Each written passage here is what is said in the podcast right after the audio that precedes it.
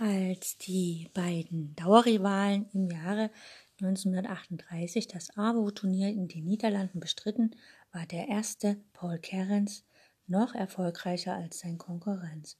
Ungeschlagen teilte er den ersten Platz mit dem Amerikaner Ruben Fein vor Michael Botwinnik, der nur Dritter wurde. Doch dies sollte sich jedoch ändern. Während des Krieges geriet Paul Keres mehrmals zwischen die Fronten. Zunächst ab 1940 spielte er unter sowjetischer Flagge, dann ab 1941 in den besetzten deutschen Gebieten und ab 1944 wieder unter sowjetischer Flagge. Dies fand die Politgrößen, fanden die Politgrößen in Moskau zunächst nicht gut, so dass Paul Kerens nur nach Fürsprache seitens Mikhail Botwinnik in den sowjetischen Elitekreis der Schachspieler zurückkehren durfte. Aus diesem Grund wurde auch immer wieder spekuliert, inwieweit Mikhail Botwinnik davon profitiert hat, dass Paul Kerens auf Weisung der Moskauer Politgrößen gegen Mikhail Botwinnik verlieren sollte.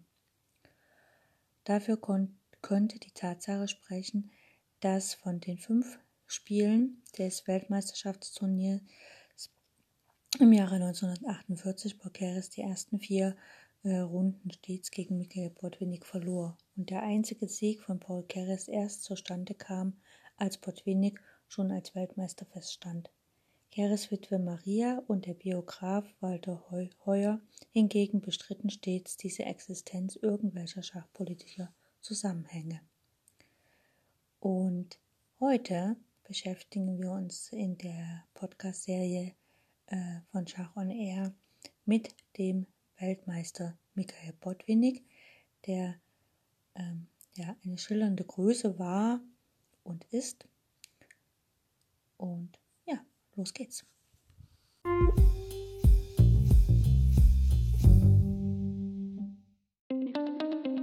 Herzlich willkommen auf meinem Podcast Schachradio bzw. Schach on Air. Ich freue mich sehr, dass ihr wieder eingeschaltet habt und wünsche euch ganz viel Spaß mit der heutigen Folge.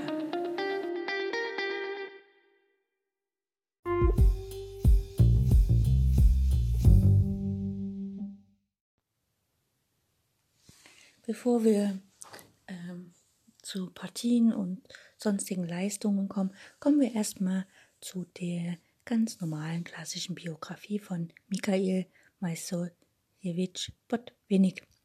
Ähm, er wurde am 4. August geboren, nach äh, unserem Kalender. Nach, in dem äh, georgischen Kalender war das am 17. August 1911 in Kuagala in der Gemeinde äh, Terioki, heute Repino, äh, bei St. Petersburg und äh, er verstarb am 5. Mai 1995 in Moskau. Er war ein sowjetischer bzw. russischer Schachgroßmeister und der sechste Schachweltmeister. Als einzigen Schachweltmeister gelang es ihm, seinen Titel nach Wettkampfniederlagen zweimal in Revanchekämpfen zurückzugewinnen. Es, er gilt außerdem als eine der wichtigsten und einflussreichsten Personen, die die sowjetische Schachschule ermöglicht und aufgebaut haben. Wobei man hierzu sagen muss, sowjetische Schachschule äh, er hat quasi die Botwinnik-Schule aufgebaut. Ähm, ja, wozu ich auch gleich was sagen kann, muss ich nämlich hier mal schauen. Und zwar Ende der 60er Jahre entstand die berühmte Botwinnik-Schachschule, die Botwinnik nach einem eigenen System leitete, das er bereits vor dem Krieg im Leningrader Pionierpalast erprobt hatte. Er führte mehrere Trainings, Lehr, äh, Gänge durch im Jahr mit ausgewählten Schülern, meist junge Meisteranwärter. Und genau, alle beschäftigten sich im Kollektiv mit der Leistung seiner Schüler. Das heißt, dass er hatte sozusagen ein Lehrerkollektiv und alle haben sich wirklich mit den Schülern beschäftigt, so dass die Leistung des Schülers halt besser wurde. Oberstes Prinzip für Botwinnik war, dass seine Schüler zur maximalen Selbst, also seine Schüler zur maximalen Selbstständigkeit anzuhalten und zur selbstständigen, äh, selbstkritischen Analyse. Also der Schüler hatte dann Rechenschaft abzugeben über seine Leistung in Turnieren, seine Ausbildung, seine sportliche Betätigung und die Erfüllung seiner Hausaufgaben und das alles sehr selbstkritisch. Danach hatte der Schüler eine jüngst gespielte Partie zur Analyse zu demonstrieren. Botwinnik gab dann jeden individuell seine neuen Hausaufgaben bis zum nächsten Lehrgang auf. Das geschah meist in einer sehr autoritären Art.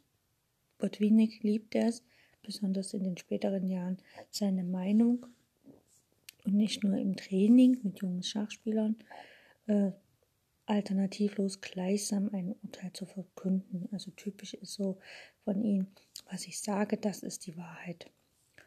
Äh, und trotzdem oder vielleicht auch gerade deshalb waren seine Erfolge legendär und all seine Schüler schwärmten in höchsten Tönen von ihm, auch nach Jahrzehnten der Ausbildung. Gary Kasparov zum Beispiel widmet im dritten Band seines Werkes Meine großen Vorkämpfer einen längeren, in warmen Worten gehaltenen Artikel über Botwinnik als sein Lehrer. Kasparov avancierte auch sehr schnell zum Lieblingsschüler von Botwinnik. Er, äh, in der Botwinnik-Schule reiften eine Reihe von hervorragenden Schachspielern heraus, wie zum Beispiel die Weltmeister Karpov, Kasparov, Kramnik und so weiter aber auch viele andere machten als Spieler oder Trainer später Furore, wie zum Beispiel Artur Yusupov, Dolmatov, Balaschow, Rasuwajew und natürlich noch viele andere.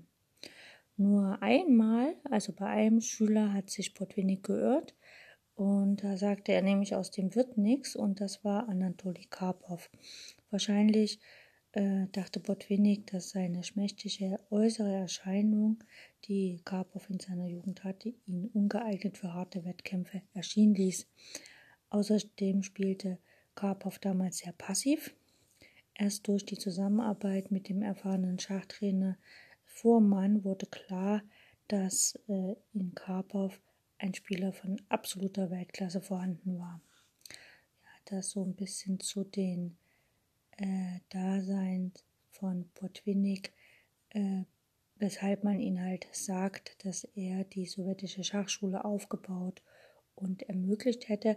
Man kann jetzt nicht direkt sagen sowjetische Schachschule, sondern er hat halt durch seine Botwinnik-Schachschule äh, sehr großen Einfluss gehabt auf das spätere Aufbauen von Schachschulen in der Sowjetunion. Schauen wir uns weiter seine Biografie an.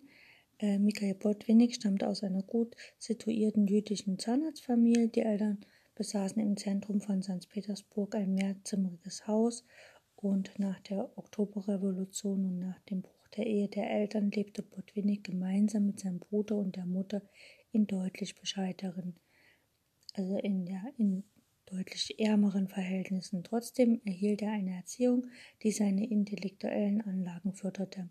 Frühzeitig beschäftigte sich Botwinnik mit Literatur und war überzeugter Kommunist. 1931 trat er in den Konsumol und 1940 in die WKPB ein. Er erlernte das Schachspiel verhältnismäßig spät, im Alter von zwölf Jahren. Bekannt wurde Botwinnik, als er 1925 den Weltmeister José Raúl Capablanca in einer Simultanpartie besiegte. Also nicht Botwinnik hat simultan gespielt, sondern Josef Raul Capablanca hat simultan gespielt.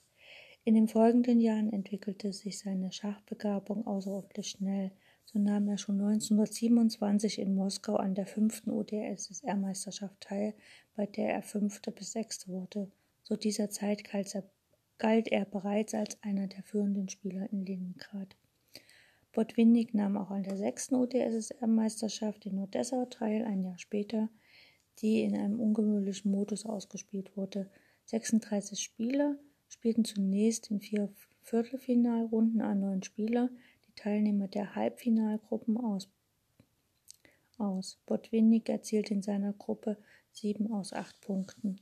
Sodann wurden zwei Halbfinals gespielt, die eine Vierer-Endrunde zu ermitteln hatten. Botwinnik verpasste in seiner Halbfinalgruppe als Dritter knapp die Qualifikation und war in der Endabrechnung geteilter Fünfter, Sechster wie zwei Jahre zuvor. Seinen Durchbruch innerhalb der Sowjetunion hatte er im Jahre 1930, als er ein sehr stark besetztes Meisterturnier in Leningrad und zur Jahreswende 1931 30 die Leningrader Meisterschaft gewann. Überlegen mit zwei Punkten Vorsprung siegte Botwinnik bei der siebten UdSSR-Meisterschaft in Moskau. Anschließend siegte er in zwei in Leningrad ausgetragenen Meisterturnieren 32, 33 und 33 sowie erneut bei der UdSSR-Meisterschaft 1933. Ähm, Botwiniks langjähriger Freund Salo Flor beschrieb den, das ehemalige Schachleben in der UdSSR folgendermaßen. Nach Moskau 1925, dem internationalen Turnier, gab es einen langjährigen Stillstand. Kein Russe kam nach dem Westen, kein Ausländer nach Moskau. Man, musste fast, man wusste fast nichts von dem, was sich schachlich in der Sowjetunion tat. Literatur kam nach dem Westen fast gar keine und außerdem war alles in Russisch, einer Sprache, die schwer zu lesen ist. Dennoch nahmen die westlichen Schachmeister Notiz von Botwiniks Erfolgen und erkannten die hohe Qualität seiner in Sowjetturnieren gespielten Partien. Flur, damals einer der führenden Schachspieler der Welt, erbat sich bei Alexander Ili Chenevsky, einem Schachmeister und sowjetischen Schachfunktionär, der in Prag in diplomatischen Diensten standen, ein Wettkampf mit Botwinnik, der 1933 in Moskau und Leningrad ausgetragen wurde. Dieser Wettkampf, der nach zwölf Partien entschieden, unentschieden 6-6 endete, machte das Niveau deutlich, das Botwinnik bereits erreicht hatte.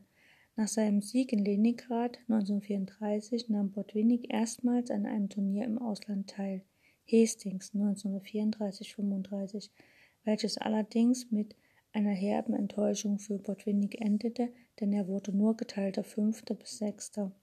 Botwinniks kommunistische Überzeugung und seine hart erarbeiteten Erfolg, Erfolge ließen ihm viel Unterstützung politisch hochstehender Funktionäre zukommen.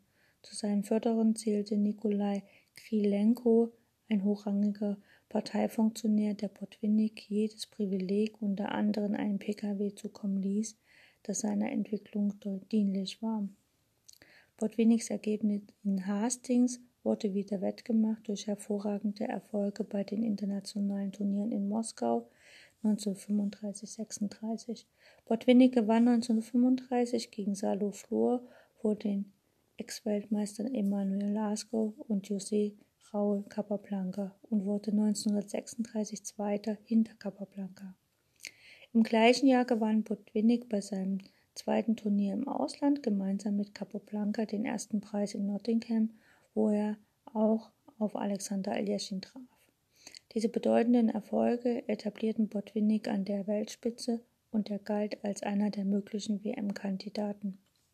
Nach dem Nottinghamer Turnier begann Botwinnik seine Abschlussarbeit für das Leningrader Polytechnische Institut die er im Juli 1937 vor dem Kollegium der Elektromechanischen Fakultät erfolgreich verteidigte. In diesem Jahr konnte er deshalb nicht an der UdSSR-Meisterschaft in Tiflis, Tiflis teilnehmen, spielte aber im Herbst des Jahres in Leningrad einen Wettkampf gegen den Sieger der Meisterschaft, Grigori Löwenich, das der Remis endete. Während des Wettkampfs tauchte unerwartet Botwiniks Jugendfreund Sergei Michailowitsch Kemir auf, der Botwinnik ein Heft mit seinen Schachstudien übergab. Botwinnik bewahrte es auf, auch nachdem Kaminia ein Jahr später am 2. November 1938 im großen Terror ermordet worden war. In den 50er Jahren machte Botwinnik den Besitz des Heftes bekannt, das schließlich 1982 für ein Schachbuch wiederverwendet wurde. 1938 nahm er am AWO-Turnier in den Niederlanden teil, das ein Kräftemessen des Weltmeisters mit seinen Herausforderungen darstellt. Hinter Paul Keres und Ruben Fein wurde Botwinnik Dritter, vor Aljeschin, Max Euwe und Capablanca, der in einer Glanzpartie, die, den er in einer Glanzpartie besiegte. Anschließend traten Aljeschin und Botwinnik in Verhandlungen über einen Weltmeisterschaftskampf doch der Ausbruch des Zweiten Weltkrieges verhinderte vorerst weitergehende Planungen. Bis zum deutschen Angriff auf die Sowjetunion am 22. Juni 1941 verlief das Schachleben ungestört. Botwinnik siegte 1939 in Leningrad bei der 11. UdSSR-Meisterschaft. Doch teilte er 1940 bei der 12. OdSSR-Meisterschaft nur Platz 5 bis 6. Der Sieger dieser zwölften Meisterschaft sollte der offizielle sowjetische Herausforderer Aljeschins werden. Es wird allgemein angenommen, dass es Botwiniks Nähe zu den Machthabern ermöglichte, 1941 ein Weltkampfturnier um die absolute Meisterschaft der UdSSR zu veranstalten. An diesem Turnier in Leningrad und Moskau nahmen sechs Erstplatzierten der zwölften Meisterschaft teil. Boleslavski, Bondarewski, Botwinnik, Heres, Lilienthal und Smyslov. Botwinnik siegte mit 13,5 aus 12. Man spielte je vier Partien gegeneinander. Im Jahre 1941 floh Botwinnik mit seiner Familie nach Molotow, wo er für die Energiebehörde arbeitete. Botwinniks Kontakte zu Molotow gaben ihm 1943 das Privileg, seine Behördenarbeit einzuschränken und sich wieder verstärkt dem Schach zu widmen. Im selben Jahr siegte Botwinnik ungeschlagen bei einem stark besetzten sowjetischen Meisterturnier. 1943-44 gewann er die Moskauer Meisterschaft, 1944 die 13. UdSSR-Meisterschaft und auch 1945 die 14. UdSSR-Meisterschaft. Nach Kriegsende nahm Botwinnik am ersten bedeutenden internationalen Nachkriegsturnier in Groningen 1946 teil, das er vor Max Euwe gewann. Weltmeister Aljeschin, der während des Krieges in NS-Deutschland mit NS-Deutschland sympathisiert und antisemitische Propagandaschriften verfasst hatte, wurde zu diesem Turnier nicht eingeladen. Aljeschins zerstörtes Renommee hinderte aber den sowjetischen Schachverband nicht daran, die Verhandlungen über einen Weltmeisterschaftskampf mit Botwinnik wieder aufzunehmen. Man plante für 1946 einen Wettkampf in London, doch Aljeschins unerwarteter Tod im März 1946 führte zu einer neuen Situation. Der sowjetische Schachverband wurde Mitglied des Weltverbandes FIDE, der nun die Ausrichtung der Weltmeisterschaft übernahm. Botwinnik siegte 1947 in Moskau Michael Tschigorins Gedenkturnier, ehe es 1948 in Den Haag und Moskau zum Weltmeisterschaftsturnier der FIDE kam, an dem neben Botwinnik, Wassily Smyslov, Paul Keres, Samuel Reschewski und Max Euwer teilnahmen. Nach Vorbild der absoluten Meisterschaft Meisterturniers 1941 spielten die fünf Teilnehmer je fünf Partien gegeneinander – Botwinnik siegte überlegen mit drei Punkten Vorsprung, also er holte 14 aus 20 und wurde somit sechster Schachweltmeister. Nach dem Sieg 1948 zog sich Botwinnik für drei Jahre vom Schach zurück, beschäftigte sich mit wissenschaftlicher Arbeit und promovierte im Fach Elektrotechnik. Bis zu, seinem, bis zu seiner ersten Titelverteidigung 1941 gegen David Bronstein spielte er lediglich Trainings, aber keine Turnierpartien. Botwinnik konnte in dem Wettkampf nur ein Unentschieden erreichen, das zur Titelverteidigung allerdings ausreichte. Botwinnik geriet in vielen Partien in Zeitnot, die fehlende Spielpraxis führte zu unerwarteten Schwierigkeiten. Gerüchte, Bronstein sei von höchster Stelle zum Verlieren angehalten worden, bestätigten sich nicht. Die von Botwinnik in den 30er und 40er Jahren mitbegründete und unterstützte intensive Schachförderung in der Sowjetunion brachte in den 50er Jahren ihre ersten Früchte. Eine große Anzahl von Schachmeistern auf höchstem Niveau, den westlichen Spielern überlegen, stand bereit, die Spitze zu erklimmen. Botwinnik gewann gemeinsam mit dem 24-jährigen Mark Taimanow das Turnier um die 20. UdSSR-Meisterschaft 1952 und besiegte diesen 1953 im Stichkampf mit 3,5 zu 2,5. Botwinniks nächste Herausforderer um den Weltmeisterschaftsthron war der Russe Wassily Smyslov, konnte ihn im Wettkampf 1954 ein Unentschieden abbringen. Mit Smyslov teilte Botwinnik später beim Aljeschin-Gedenkturnier 1956 in Moskau den ersten Platz. Smyslov war auch 1957 Botwinniks Herausforderer. Diesmal unterlag Botwinnik mit 9,5 zu 12,5 und verlor seinen Titel an den um zehn Jahre jüngeren Moskauer. Der Weltmeister erhielt allerdings von der FIDE das Privileg des Revanchekampfes und so kam es 1958 zur dritten WM-Kampf der beiden Rivalen. Diesmal mit einem deutlich besseren vorbereiteten Botwinnik, der sich mit 12,5 zu 10,5 den Titel zurückholte. Dieses Privileg kam auch bei Botwinniks nächsten Herausforderer, dem jungen Michael Thal, zum Tragen. 1960 unterlag der Titelverteidiger den kombinationsstarken Thal mit 8,5 zu 12,5, doch erzielte Botwinnik, inzwischen 50-jährig, im Revanchekampf ein Jahr später einen 13 zu 8 Erfolg gegen den krankheitsgeschwächten Landsmann. Der Weltschachverband FIDE schaffte trotz der Kritik Botwinniks die Regelung über den Revanchekampf nunmehr ab. 1963 verlor Botwinnik seinen Titel endgültig an Trigan Petrosyan. Der Wettkampf endete 9,5 zu 12,5 Botwinnik unternahm fortan keine Versuche mehr, sich für einen Weltmeisterschaftskampf zu qualifizieren, spielte aber noch bis 1970 einige starke internationale Turniere. Er gewann 1965 in Nordwijk, 1966 in Amsterdam, 1967 in Hastings, 1969 in Berwick. Also das sind so diese äh, Tata-Stil-Vorläufer-Turniere. Er wurde Zweiter in Palma äh, zusammen mit Vasily Smyslov hinter Ben Larsen und in Monte Carlo 1968. Sein letztes Turnier war Leiden 1970, bei dem er hinter Boris Spassky und Ben Larsen geteilter Dritter wurde. Niederländische Sponsoren schlugen Botwinnik 1969 in Berwick einen Wettkampf mit dem US-Amerikaner Bobby Fischer vor. Botwinnik war hier zu gerne bereit, doch scheiterte dieses Match, auf das sich Botwinnik bis September 1969 vorbereitet hatte, an Fischers Bedingungen auf sechs Gewinnpartien zu spielen. Botwinnik wollte aufgrund seines fortgeschrittenen Alters den Wettkampf auf 18 Partien begrenzt sehen. Botwinnik resümierte, er, hatte, er hätte viel von mir lernen können.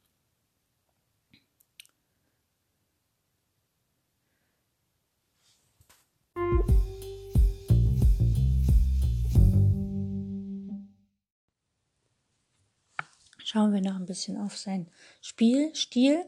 Botwinnings besondere Stärken lagen in seiner Willensstärke und vor allem in seiner gründlichen Vorbereitung auf die jeweiligen Gegner. Also man stelle sich nur vor, Botwinning hatte ja damals keinen Zugang zu Schachcomputern, das gab es damals noch nicht. Und wenn man sich mal vorstellt, da ist jemand, der sich so gründlich und akribisch auf seine Gegner vorbereitet hat wie Botwinning und hätte noch Zugang zu Schachcomputern, das wäre echt eine absolut geniale Kombination und das würde noch viel, also so noch viel mehr da hervorbringen. Ähm, beispielsweise besiegte er im Turnier in Moskau 1935 den, größt, den österreichischen Großmeister Rudolf Spielmann mit einer vorbereiteten Eröffnungsvariante in nur zwölf Zügen. Auch in vielen anderen Partien gelang es ihm, Stellungen zu erreichen, die er vorher tiefschürfend analysiert hatte und besser als seine Gegner verstand. Botwinnik gilt als der erste Schachspieler, der seine Vorbereitung auf diesen ausgesprochenen hohen Niveau betrieb. Seine Methodik in der Eröffnungsvorbereitung war für Generationen richtungsweisend. Heutzutage werden zu diesem Zweck Schachdatenbanken benutzt. Über seine Kontrahenten legte er Dossiers an, in denen er ihre schachlichen Stärken und Schwächen dokumentierte. Die Notiz Bücher zu seinen Wettkämpfen gegen Bornstein, Smyslov, Thal und Petrosyan sind aus seinem Nachlass veröffentlicht worden. Auch in der Analyse von Endspielen war er über Jahre führend. Eine der berühmtesten Hängepartien der Schachgeschichte ergab sich bei der Schacholympiade in Warnau 1962, als er gegen Bobby Fischer ein schlechtes Turmendspiel noch zum Remis rettete. Nachdem Botwinnik das erste Mal im Ausland in Hastings 1934 spielte und die im Westen herrschenden Spielbedingungen kennengelernt hatte, schaltete er in einzelnen Trainingspartien absichtlich das Radio ein und ließ sich Zigarettenqualm ins Gesicht blasen. Auf diese Weise trainierte er die Unempfindlichkeit gegen Störquellen. Um seinen möglichen Gegnern keine Hinweise zu geben, wurden die Trainingswettkämpfe Botwiniks viele Jahre lang geheim gehalten. Äh, schrieb 1972, dass selbst seine besten Freunde nicht in die Vorbereitung von Botwinnik eingeweiht wurden. Mittlerweile ist bekannt, dass Ragossin, Ilya Khan, Juri Auerbach und Semjo Fohrmann zu seinen bevorzugten Trainingspartnern gehörten. Sein langjähriger Rivale Wassili Smyslov charakterisierte Botvinnik so. Man konnte eine klare strategische Idee in seinem Spiel beobachten. Vom Charakter her war er ein Forscher und die Basis seines Stils war die Suche nach der Wahrheit. In den Jahren, als er noch keine Computer gab, haben Botwiniks tiefe Analysen die Richtung des modernen Schachs, der zur Ansammlung und Generalisierung von Wissen im großen Umfang die Computertechnik nutzt, vorweggenommen. Die, Trainings seine, äh, die Trainingsmethoden von Botwinnik und sein logisch-wissenschaftlicher Spielstil beeinflussten auch die, eine ganze Schachgeneration. Man nannte ihn daher auch den Patriarchen der sowjetischen Schachschule. Nach Botwinnik ist ein Abspiel der slawischen Verteidigung benannt. Außerdem verfasste er auch einige Studien. Schauen wir uns mal die Partie an, von der hier die Rede war, die in zwölf Zügen äh, Michael Botwinnik gewonnen hatte. Also das wurde 1935 in Moskau gespielt. Michael Botwinnik hat hier Weiß. Los geht's mit ähm, mit C4. Ja, ich muss das mal hier, dass ich das ein bisschen so. So, also los geht's mit C4, äh, C6, E4, D5, äh, E schlägt D, C schlägt D und D4.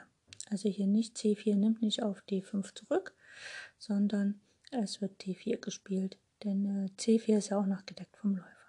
Springer F6, Springer C3, Springer C6 und dann folgt Läufer G5. Also alles ganz normal. Dame B6. Ne, also Weiß hat sozusagen äh, den Schwarzen verlockt, die Dame rauszusetzen, denn mit Läufer G5 hat der Weiß äh, die Deckung des B2-Bauern ähm, verlassen und jetzt die Dame auf B6 macht quasi einen Doppelangriff auf den Bauern auf D4 und den Bauern auf D2. Das ist also ein kleiner Trick gewesen, sozusagen ein Gambit. Und Weiß spielt hier C schlägt D5, nimmt also den D5-Bauern und gibt natürlich den B2-Bauern dafür. Schwarz schlägt auf B2, Dame schlägt B2 und Weiß spielt Turm C1. Der Turm schielt schon, um hier matt zu setzen. Äh, es folgt Springer B4. Ne, das äh, zielt darauf ab, dass ähm, der A2-Bauer dann hängt ähm, Schwarz spielt Springer A4. Jetzt muss sich die Dame entscheiden. Die schlägt natürlich auf A2. Also Weiß hat A4, Springer A4 gespielt. Schwarz Dame schlägt A2. Läufer C4. Jetzt ist die Dame nahezu gefangen. Die hat fast gar keine Felder mehr. Die kann nur noch, also ähm, Schwarz kann halt einen Gegenangriff starten oder halt die Dame äh, auf das Feld A3 stellen. Aber ja, gut. Also, äh, Schwarz startet einen Gegenangriff, Läufer G4, greift die weiße Dame an und Weiß spielt erstmal Springer F3. Schwarz spielt Läufer schlägt F3 und Weiß spielt G schlägt F3. Und das Problem von Schwarz ist jetzt, dass seine Dame halt nicht wirklich rauskommt. Die klemmt da fest und Weiß hat halt einen Schach und kann äh, den schwarzen König ziemlich äh, in die Mange nehmen. Und letztlich wird halt Schwarz tatsächlich einfach auch hier Material verlieren. Und äh, Weiß hat quasi nach G schlägt F3 gewonnen, denn Schwarz hat nichts mehr, was er spielen kann. Der hängt in der Entwicklung hinterher und würde dann letztlich einfach zugrunde gehen. Zumindest auf diesem Spielniveau. Ne? Wenn man jetzt auf niedrigen, also wenn ich diese Stellung in der, Grund, in der Grundschule aufs Brett stelle, dann wüsste man immer noch nicht mehr gewinnen. Ne? Aber so ist hier ganz klar, auf Meisterniveau ist das nicht mehr zu halten, denn äh, die weiße Dame ist definitiv gefangen. Schwarz braucht einfach nur Turm A1, äh, Weiß braucht einfach nur Turm A1 spielen und die Dame auf A2 ist einfach mal verloren.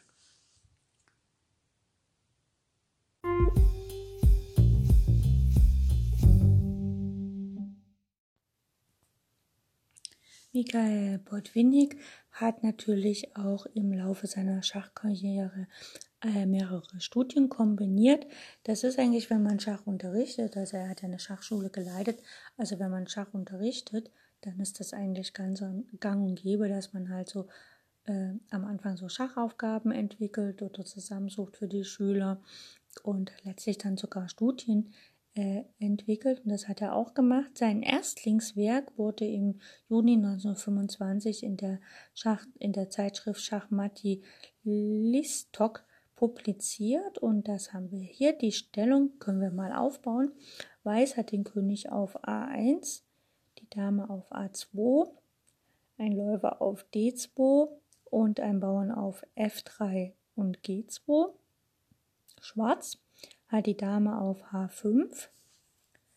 Äh, nicht die Dame auf H5, was rede ich? So ein Quatsch. Hat den König auf H5. Hat die Dame auf G7. Hat einen Läufer auf G6. Hat einen Springer auf D3 und einen Bauern auf E5. So, Schwarz hat im Grunde genommen eine Figur für einen Bauern mehr, also den Springer für einen Bauern. Und hier ist Weiß am Zug und Weiß sollte natürlich, wenn es geht, gewinnen. Äh, wenn man das jetzt hier im Kopf aufgebaut hat und im Kopf nachvollziehen kann, finde ich das wunderbar. Wer das natürlich jetzt aufs Brett gestellt hat, kann einfach dieser wunderbaren Kombination folgen. Was wir sehen ist, dass der schwarze König am Rand steht und gar nicht mehr so viele Felder hat, denn das Feld G4 wird kontrolliert vom Bauern F3 und die schwarzen Felder H6 und G5 werden kontrolliert vom Läufer auf D2. Wenn es jetzt quasi die Dame schafft, die weiße Dame einfach ähm, auf das Feld, sagen wir mal G4 zu kommen oder irgendwo auf der H-Linie, da wäre es matt. Ne? Aber die Dame hat natürlich auch mehrere Möglichkeiten. Die kann ja, ähm, sagen wir mal, wenn der König noch ein bisschen ungünstiger steht, kann sie ja auch über lange Diagonalen gehen und so weiter. Also das Ziel der Dame, der weißen Dame, ist einfach die H-Linie beziehungsweise äh, übers Zentrum, ähm, sozusagen über eine der Diagonalen äh, quasi ähm, ja, einzuwirken. Und wir sehen schon die dritte, die zweite Reihe, wo die Dame ja im Moment agieren könnte, um auf die Haarlinie zu kommen, ist ziemlich blockiert von eigenen Figuren. So, Schachzüge gibt es effektiv nur ein und wir prüfen immer Schachzüge zuerst. Denn hier in dieser Stellung wollen wir ja nicht, dass Schwarz aktiv wird, denn wenn Schwarz einfach zu dem Zug E5 kommt, dann ist es ganz schwierig, weil äh, der König im Schach steht, der müsste weggehen und dann zieht der Springer weg. Ja, also wenn ich jetzt hier E5 spiele, es ist Schach, der König muss nach B1, denn Dame B2 führt zum Matt, Dame schlägt B2, also müsste der König hier nach B1 gehen, nach E4 Schach und dann zieht der Springer ab, von mir aus nach äh, ja, egal wo er hinzieht, äh, kann halt einfach Springer B4 spielen und dann fällt die Dame, beziehungsweise kann man dann sogar auf C2 matt setzen. Das ist also nicht das, was äh, Weiß will. Also ist Weiß gezwungen, äh, Schach zu setzen, also G4 Schach, das ist der einzige Zug Schach. Und ähm, jetzt kann natürlich der schwarze König nur nach, nach H4 gehen. Und ab hier können wir schon mal weiterrechnen. Wie gesagt, Weiß würde gerne mit der Dame auf die H-Linie schwenken, weil dann könnte es wunderbar matt setzen. Aber im Moment geht das noch nicht, denn der Läufer auf D2 steht im Weg. Und wir kennen äh, hier gibt es auch Schachzüge, also Läufer E1 bringt nichts, weil der Springer schlägt. Und Läufer G5 bringt auch nichts, weil der König schlägt. Aber wenn wir den Läufer schon ziehen wollen und geben wollen, dann könnte man zum Beispiel auch Läufer H6 spielen. Denn wenn die Dame dort schlägt, Dame schlägt H6, folgt einfach Dame H2 und der König geht nach G5. Jetzt kann man natürlich nicht die Dame auf H6 schlagen, aber man kann wieder Schach bieten auf einer Diagonalen, nämlich Dame D2 Schach. Und jetzt ist so, wenn der König weggeht, sagen wir mal, er geht nach H4 oder er geht nach F6, dann fällt die Dame, ne? Dame schlägt H6. Oder wenn der König nach H4 geht, kommt genauso Dame schlägt H6. Das ist also wunderbar. Das heißt nach Dame D2, wenn Schwarz nicht die Dame verlieren will, muss er Springer F4 spielen. So, und jetzt haben wir die Konstellation, dass dieser schwarze König hat er acht Felder um sich und wir gucken mal, wie viel effektiv noch für ihn übrig bleiben. Denn das Feld H6 und das Feld G6 ist von alten Figuren blockiert. Das Feld auf, die, auf der fünften Reihe hat er keine Felder mehr, denn das Feld H5 und F5 werden vom Bauern auf G4 kontrolliert. Und auf der vierten Reihe hat er effektiv nur noch das Feld H4, denn das Feld F4 wird er vom Springer äh, blockiert. Das heißt also, er hat effektiv das Feld F6 und H4 und die liegen auf der Diagonalen D8 H4 und dort kann jetzt die Dame hingehen und also Dame D8 Schachmatt. Und das, wenn man so die Ausgangsstellung sich mal anschaut, hätte man eigentlich nicht erwartet. Also das kann man wirklich nur durch tiefe Analyse und durch genaues Rechnen und ein bisschen Logik äh, sich erarbeiten. Aber letztlich, ich muss zugeben, ich hätte es selbst nicht gefunden. Und ich, also wer das selbst gefunden hat, den finde ich sehr gut. Die Stellung selber kann man nochmal ähm, auf Lichess habe ich ja einen Account Schach on Air und dort kann man sich die Studien von Schach on Air angucken und da gibt es halt die Studien äh, Meister, Meisterpartien von Sonntag und da habe ich die Studie mit reingetan. Das ist quasi äh, Nummer 13 von Potwinnik. Ähm, Genau, also soweit zu seinen Studien.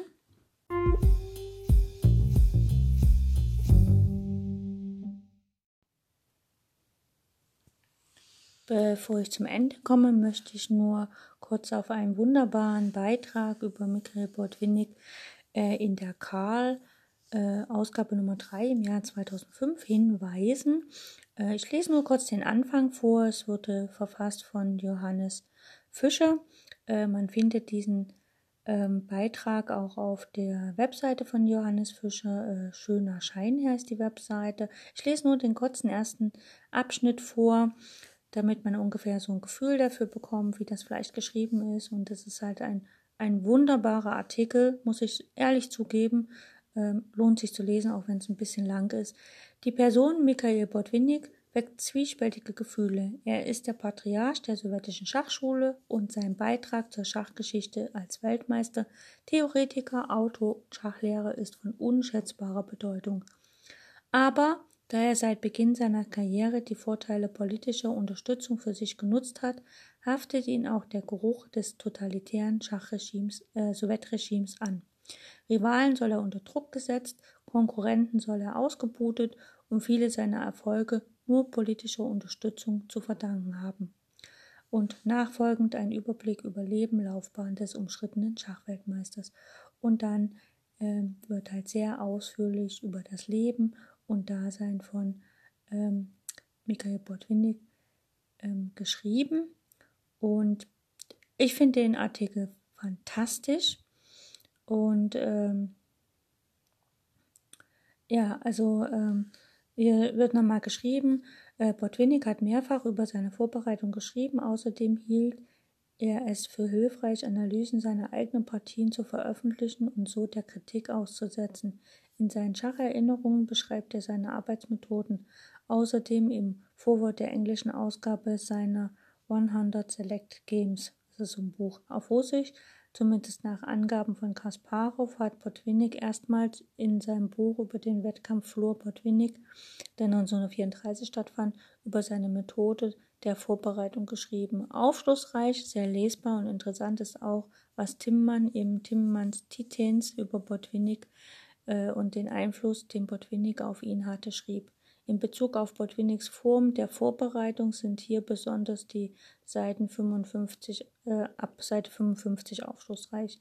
Ohnehin ist Tim, Timmanns Titans ein sehr schönes Buch und sehr empfehlenswert, wenn man sich für Schachgeschichte und insbesondere die Geschichte der Schachweltmeister interessiert. Ähm, genau. Und ich habe noch ein kleines, eine klitzekleine Sache von einem Bekannten geschickt bekommen über Botwinnik und zwar ähm, quasi war Botwinnik ein orthodoxer Kommunist. Ja, Botwinnik war ein prinzipienfester Kommunist, oft allerdings auf seine Weise bis an sein Lebensende. Er war fest vom Sozialismus, Kommunismus überzeugt und glaubte an dessen Überlegenheit. Weiterhin glaubte er auch an das Sowjetsystem und war stets loyal zum Sowjetsystem. Allerdings war sein großes Lebensziel die Verbindung von Weltspitzenleistungen im Schach mit einer erfolgreichen Tätigkeit als Elektroingenieur, was ihm perfekt gelang. In diesen ähnelte er sehr Max Euwe, mit dem er ein Leben lang freundschaftlich verbunden war. Bei aller Treue zum System war ihm Karrierismus oder gar Denunziatistentum fremd. Er wollte mit Leistung überzeugen und auch zu politischen Vorgängen hatte er manchmal eine andere, nämlich seine eigene Meinung. Natürlich hatte Botwinnik Privilegien. So durfte er 1936 zum Turnier in Nottingham seine Ehefrau mitbringen. Nachdem er das Turnier gemeinsam mit Capablanca gewonnen hatte, bekam er als Geschenk ein Auto. Im Krieg musste er als Ingenieur nicht an die Front, sondern wurde ähm, umgesiedelt. Als er 1938 Aljechin zu einem WM-Kampf herausforderte, gab die sowjetische Regierung grünes Licht. Darauf hatte Botwinnik geradezu euphorisch äh, Dankestelegramme an die Regierung geschickt. Er glaubte, dass Stalin persönlich sein Okay gegeben hatte.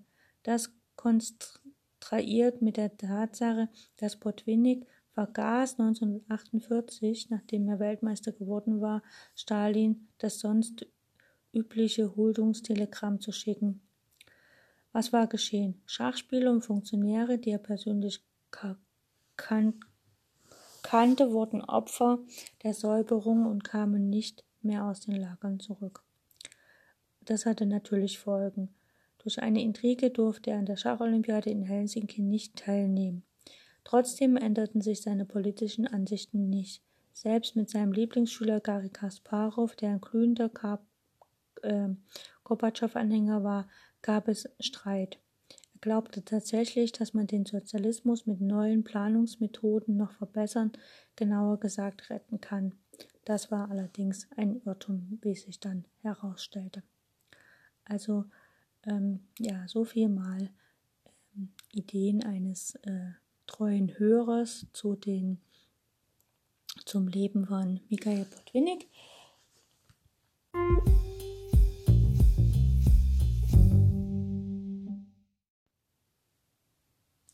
So, das soll es dann für heute zu Michael Botwinnik, einer Schachgröße von weltmeisterlichem Niveau gewesen sein. Äh, meine Sendung ist immer nur sehr kurz und ich gehe immer nur sehr allgemein drauf ein. Über Botwinnik findet man zahlreiche Literatur, selbst von ihm auch zahlreiche Literatur verfasst. Also ähm, eine absolute Schachgröße und man sollte, wie gesagt, einfach mal sich ein paar Partien von ihm anschauen, ein paar Weltmeisterschaftskämpfe und trotz alles äh, politischen Hin und Her und Hickhacks ähm, das, was für uns Schachspieler ja zählt, ist die Leistung, die am Brett, also die aufs Brett beim Schach kommt, in Turnieren oder halt in Trainingspartien. Zudem honoriere ich riesig seine Leistung als Schachtrainer und Lehrer. Ähm, ja, egal in welchem System das jetzt stattfand. Er hat damit Marken gesetzt und wenn man sich heutzutage, ähm, es gibt ja dieses äh, von äh, CTA äh, ähm, Art, also von, ich weiß gar nicht, äh, wie der Hersteller heißt. Ähm, es gibt ja von Maxim Bloch dieses eine Buch-Schach-Kombination und äh, es gibt auch noch dieses Chess Tactics äh, Art 4.0 oder so und das ist halt von Chess King entworfen. Das ist also so eine Firma Chess King Training und ähm, die stellen auf ihrer Webseite auch einen äh, Trainingsplan vor, wie man auf Meisterniveau kommen kann. Also richtig mit wie viele Stunden Training für dies und jenes und so. Da gibt es einen langen Artikel von Chess King und Chess King Training ist das entworfen. Also eigentlich von Chess OK heißt, hieß die Firma oder heißt sie noch. Und ähm, ähm, ja, geführt wird dieses Ganze von Alexandra Kostenjuk. Ähm, und dieser Trainingsplan, den es da gibt, der erinnert mich sehr an das, was Botwinnik halt ähm, sozusagen ähm, ja, ähm, so ins, ins Leben gerufen hat, also vom, vom Training her alleine. Ne? Und das ist, ähm, man kann also sozusagen dort sich auf deren Webseite quasi äh, einen Trainingsplan runterladen, der ist angelegt davon, dass äh, Spieler, die jetzt ein Spielniveau von, ich sag mal 2200 oder 2100 Elo haben, die dann praktisch innerhalb von zwei Jahren den äh, IM-Titel erzielen können also erreichen können. Das ist so der Plan und da steht halt direkt, wie viele Turniere man im Jahr spielen muss, was man zwischen den Turnieren äh, trainiert und, und so weiter und so fort, wie viele Stunden am Tag, was man an physischen Sport machen sollte. Äh, dazu habe ich ja kürzlich eine Sendung gemacht, Schach und, und Sport, nicht Schach ist Sport, sondern Schach und Sport. Äh, wissenswert sich anzuhören. Und wie gesagt, da ist so ein richtiger Lehrplan, wie man das machen kann, was ich sehr, sehr interessant finde und äh, natürlich unterstützt mit all diesen äh, Trainingsmodulen, die es auf der Chess OK Webseite, also praktisch Chess King Training, ähm, publiziert wird. Die Trainingseinheiten selber, also taktisch sind die sehr gut aufgebaut, finde ich. Und man kann dann natürlich, äh, man kann das auch für Smartphones benutzen. Und die äh, Trainingskurse dort sind natürlich äh, in verschiedene äh, Spiel, äh, Spielniveaus eingeteilt. Ne? Also es geht halt bis zur ELO 2400 bei den taktischen Übungen und bei den Endspielen geht es sogar bis 2600 ELO. Also das ist so die gerechnete ELO-Zahl äh, hoch. Und man kann das natürlich einerseits auf dem Smartphone spielen und andererseits natürlich auch auf dem Computer. Aber was ich nur eigentlich sagen wollte, ist, dass dieses Chess, also ähm, Online-Training, quasi diese Kurse, ähm, für mein Gefühl sich sehr an dem orientieren, was Botvinnik in die Welt gesetzt hat. Und auch zum Beispiel Arthur Yusupov, ein Schüler von Botvinnik, äh, ist ja auch eine sehr, äh, ist ein sehr angesagter Schachtrainer äh, hier in Deutschland und auch die Schachschule Chess Tigers in Deutschland, äh, wo Anatoly Karpov sehr viel und äh, mit verbunden ist und auch Vichy Anand ist sehr von der Struktur her an die äh, sowjetische Schachschule bzw. an die Botvinnik Schachschule angesiedelt. Und ich kenne sogar jemanden persönlich, der als Kind in einer Botvinnik-Schachschule gelernt hat, beziehungsweise erst im Pionierpalast und dann ähm, äh, tatsächlich in so einer Schachschule gelernt hat. Und diese Dame spielt fantastisch Schachleiter durch Familienplanung und äh, Familienzuwachs und so äh, spielt sie seit mehreren Jahren nicht mehr aktiv selbst. Aber wenn sie spielt, da hat man so richtig das Gefühl, da ist solides Schachgrundwissen vorhanden und also sie ist eine fantastische Spielerin. Ich konnte nie mit ihr mithalten. Und manchmal sage ich mir, es ist eigentlich schade, dass wir in Deutschland nicht so eine solide Grundausbildung haben für Kinder. Wir haben zwar äh, Schach im Kindergarten, Schach in der Grundschule, Schach im Verein und so, aber dieses, diese ganz, dieser ganz solide Aufbau, wirklich von Grund auf Schach zu lernen, bis, bis man dann ein gewisses Niveau erreicht hat, zumindest für Spieler, die wirklich äh, was erreichen wollen, da habe ich manchmal das Gefühl, das fehlt in Deutschland so flächendeckend. Also das gibt es in einzelnen Punkten, das merkt man ja, da kommen auch dann die Schachgrößen her in Deutschland. Aber so flächendeckend fehlt es. Und ich selbst, manchmal denke ich mir so, hm, als Kind hätte ich mir das schon gewünscht, weil mein Schachtraining als Kind sah folgendermaßen aus. Ich hatte äh, erst meinen Papa gequengelt, dass ich überhaupt Schach lernen darf, weil mein Bruder sollte es lernen und ich durfte es nicht lernen. Ich war ja Mädchen und ich war auch zwei Jahre jünger. Und da habe ich gegängelt und gegängelt, bis ich es dann lernen konnte. Also mein Papa hat es mir dann beigebracht. Und dann ähm, da habe ich dann auch irgendwann mal gegen meinen Papa gewonnen und dann hat er halt gesagt, okay, dann gehst du halt hier in den Schachclub in unserem Ort. Und da war ich glaube ich schon in der Schule, ich weiß gar nicht, ja, aber das, im Schachclub oder in der Schach AG, die es gab, die war einmal die Woche und die war bei uns im Kulturhaus. Das heißt also, es konnten alle Kinder hingehen aus allen Schulen. Das war jetzt nicht nur ähm, eine Schach AG, die in, in der einen Schule war, sondern es war halt eine Schach AG für alle Kinder. Und da bin ich einmal die Woche hingegangen.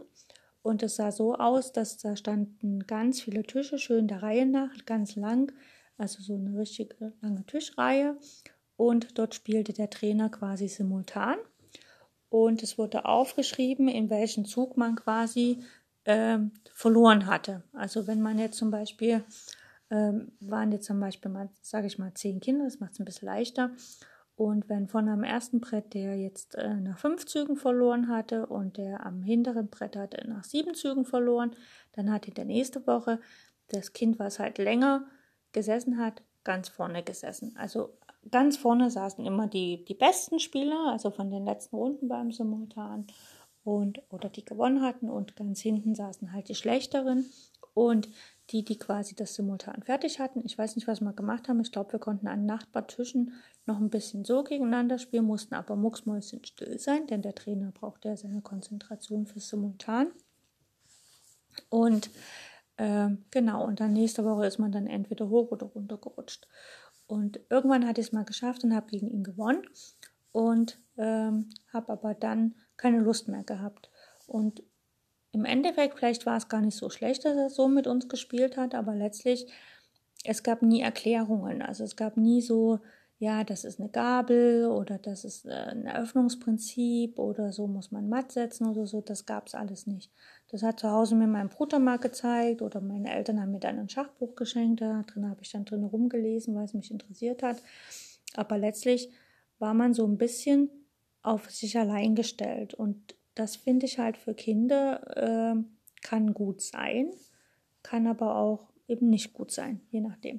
So, und dann äh, später, ich habe dann auch aufgehört, hatte keine Lust mehr, weil immer nur, da war, da war nichts, wo ich, also ja, nichts, äh, wo man mal ein Feedback bekommen hat oder so eine Rückmeldung. Ne? Und ich war zu der Zeit auch, später war ich dann, äh, das hieß bei uns Kunstradfahren, das war so eine Artistikgruppe, da hatte man Feedback, da saß man im Kreis, es wurden die artistischen Übungen gemacht, man hat Spagat geübt und dies und jenes. Und das war so, und ich hatte immer bei dieser Artistikgruppe, es war so süß, ich hatte immer zu tun mit, mit Höhe. Also ich hatte so diese, ja, es hieß ja Kunstradfahren, davor halt jemand mit dem Fahrrad und man ist dann halt und hat auf diesem Menschen dann verschiedene Kunstübungen gemacht, Kunststückchen. Und natürlich war es halt immer ähm, ja was Besonderes, wenn man halt auf diesem Fahrer wirklich auf den Schultern oben stand und dann oben, ganz oben quasi seine Kunststückchen gemacht hat. Ich konnte alles ganz gut, was am Fahrrad war, also mich da dranhängen und so die ganzen Sachen, was so ein bisschen auf einer unteren Ebene war, das konnte ich ganz gut, aber ganz oben auf den Schultern hatte ich mich eigentlich nie getraut.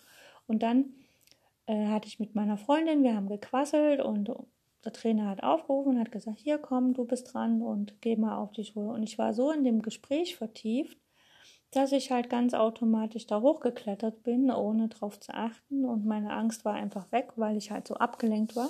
Und dann habe ich da oben die Kunststückchen gemacht. Und als ich dann festgestellt habe, hoch, ich stehe hier oben, äh, ich muss ja jetzt auch wieder runter. das war natürlich dann ein bisschen, äh, ja, holter die Polter. Ich habe mich zum Glück nicht verletzt beim Runterspringen oder runterfallen, aber es war schon so ein bisschen, hm, und da habe ich halt gemerkt, wenn ich abgelenkt bin, habe ich halt die Ängste nicht. Also, hm, okay, äh, das war so eine kleine Erkenntnis. Aber dort beim Kunstradfahren hatte ich halt immer Feedback und das hat mir in den Schach äh, in der Schachgruppe gefehlt, weil immer nur gegen den Trainer simultan spielen. Man hat ja auch sehr lange gewartet, bis er halt mit dem nächsten Zug kam, weil wir waren ja nicht nur zehn Kinder, ich glaube, wir waren 20 Kinder oder so. Das war schon sehr langwierig. Und heutzutage so im Rückblick muss ich sagen, äh, der Schachlehrer absolut top dort, ne? Kein, keine Frage. Aber so im Rückblick hätte ich mir halt mehr Struktur gewünscht. Und ich denke manchmal auch so, wenn ich vor Schachschülern stehe, wo ist denn meine Struktur? Also wie vermittle ich denn den Kindern Struktur? Wie, wie kann ich das machen? Weil einerseits in der heutigen Gesellschaft die Kinder sollen Spaß haben am Lernen, aber andererseits wir brauchen ja auch Struktur, um den Kindern halt wirklich eine Grundlage zu vermitteln. Und wie kann ich denn in diesem Kinder sollen Spaß haben, den Kindern wirklich absolut eine Grundlage vermitteln. Da bin ich immer so in Widerstreit. Und falls irgendwelche Pädagogen diesen Podcast hier hören. Sie können mich gerne anschreiben und mir gerne mal sagen, wie Sie das handeln, wie vermitteln Sie Grundlagen und schaffen es trotzdem, dass die Kinder ähm, eine gewisse Freude haben und eigentlich spielerisch die Grundlagen lernen. Denn ich finde halt im Schach ist es unheimlich wichtig, jetzt so im Nachhinein, wo ich mir so mich durch das Schachradio mit vielen Themen beschäftige, finde ich es unheimlich wichtig, dass man Grundlagen einfach hat. Und ähm, Grundlagen sind manchmal ziemlich, naja, ziemlich öde oder ziemlich langweilig zu vermitteln. Aber wenn man sie dann einmal drinne hat, dann geht das wie von ganz alleine. Also ähm, ich mache ja hier zweimal die Woche den äh, ähm, das Buch Mein System von Aaron Nimsewitsch durch und quasi in, im Zuge der Vorbereitung und des Podcast machen und so äh, lerne ich unheimlich viel äh, bezüglich der Strategie und des positionellen Spiels. Und wenn ich mir jetzt Partien anschaue von anderen Spielern, erkenne ich viel leichter, was sie strategisch spielen, was mir früher überhaupt nicht so klar war. Ja, also es gab ein Kapitel, dass man halt im Endspiel seine Figuren zusammenhält und dann das Ganze nach vorne bewegt. Wenn ich mir manchmal Meisterpartien angeschaut habe, die haben das natürlich gemacht und für mich war das so, ja, die spielen das alles so logisch, ne? Warum ist das bei mir nicht logisch? Ja klar, bei mir war es nicht logisch, weil ich die Dinger nicht zusammengeführt habe, sondern so alles weit verstreut irgendwie versucht habe und und jetzt, wo ich so die strategischen Prinzipien durch Schachradio immer wieder wiederhole und so, wächst bei mir das Grundlagenwissen. Und ich muss sagen, ich bin im Alter, wo man sagt, naja, hm, das ist ein bisschen spät für Grundlagenwissen, aber es ist halt da.